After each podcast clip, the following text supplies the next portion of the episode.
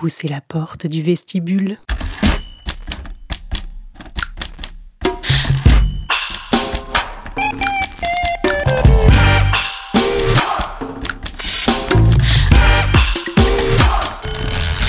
Ouvrons le dico du cul. Approchez, approchez, mesdames et messieurs, car aujourd'hui, grande vente aux enchères. Dans quelques instants, mes deux jeunes apprentis saltimbanques vont vous présentationner des mots. C'est vrai que ce mot trop long est parfaitement atroce, mais faut le dire et vous serez à la page et plus précoce. Supercalifragilisticexpialidocious. Le mot du jour, acomoclitisme. Qu'est-ce que ça peut bien vouloir dire? Ce n'est ni un médicament, ni une maladie. Ce n'est pas non plus une religion, quoique ça pourrait. Encore moins un sport, aucun rapport avec le cyclisme, l'athlétisme ou le handballisme. Attention, ce film n'est pas un film sur le cyclisme.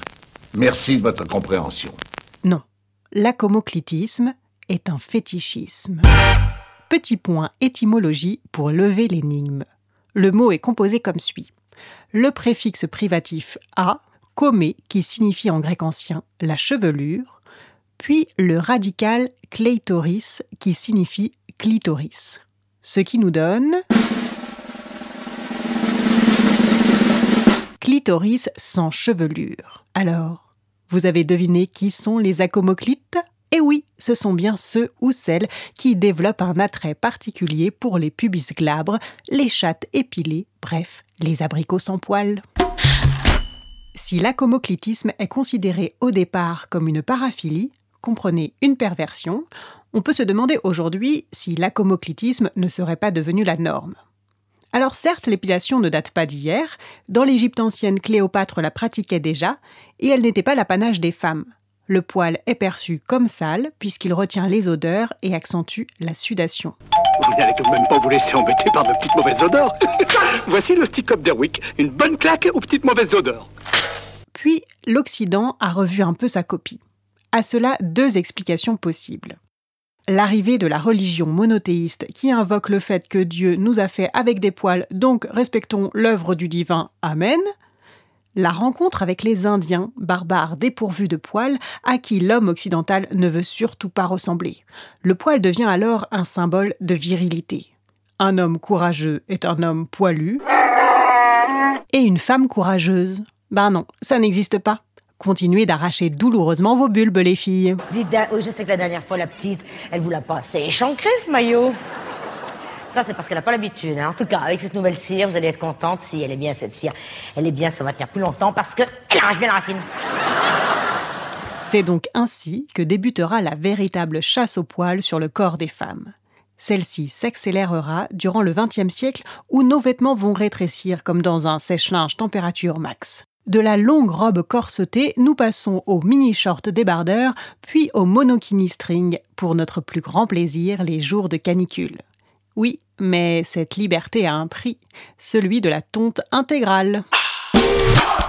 Dans les années 70, il y aura bien un mouvement de libération sexuelle où des femmes montreront leurs poils et brûleront leur soutien-gorge, mais bien vite on les remettra dans le droit chemin avec une promo sur l'épilation laser et le Wonder Bra en prime. Vous savez que pour être plus belle encore et paraître encore plus ravissante, les jolies choses que vous portez vont souligner votre élégance.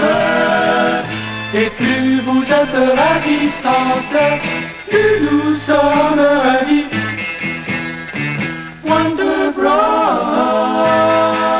Dans les années 90, l'industrie du porno va s'emparer d'une nouvelle norme, le sexe glabre, l'impudique, celui qui montre tout. Fini le berlingot qui se cache derrière le buisson, en avant toute pour la papaye ouverte aux yeux de toutes et tous. Le poil est à nos portes. Il est partout, battons-nous.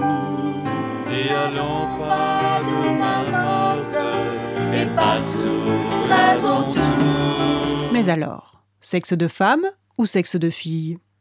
La comoclite est content, il ne fait plus la différence. Son fétichisme est devenu monnaie courante. Il n'a même plus besoin de faire une recherche particulière sur YouPorn.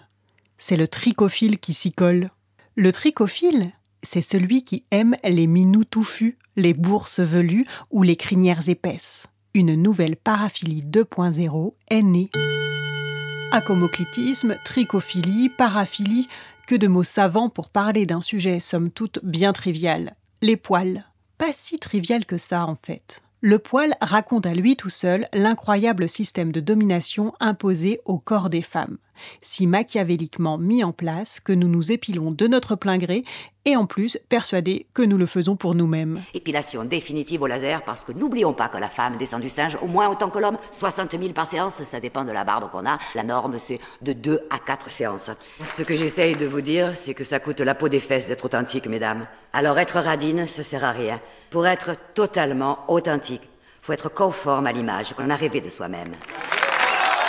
Mais messieurs, prenez garde. À en croire les compétitions sportives, la guerre est aussi lancée contre vos poils. Nous voulons voir vos muscles saillants et vos pubis luisants d'où s'érige votre sexe vaillant. Et nous ne sommes pas loin de trouver sale et vilain un homme poilu. Sauf s'il est barbu. Complexité infinie de l'âme humaine. Je suis politiquement incorrect.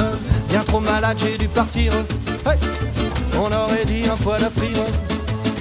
Mais j'ai trouvé mon bonheur, c'est le principal, dans une communauté au Népal. J'ai fondé mon paradis fiscal sur une baba coulant sandales. Mais avis à tous les crânes d'œufs, je serai de retour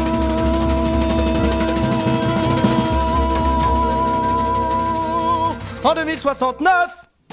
Poil aux dents. Allez, en bonus, pour finir, je vous apprends un dernier mot. Vajazling ou l'art de faire briller son monde Vénus pelé de mille et un strass. Amusez-vous ou pas.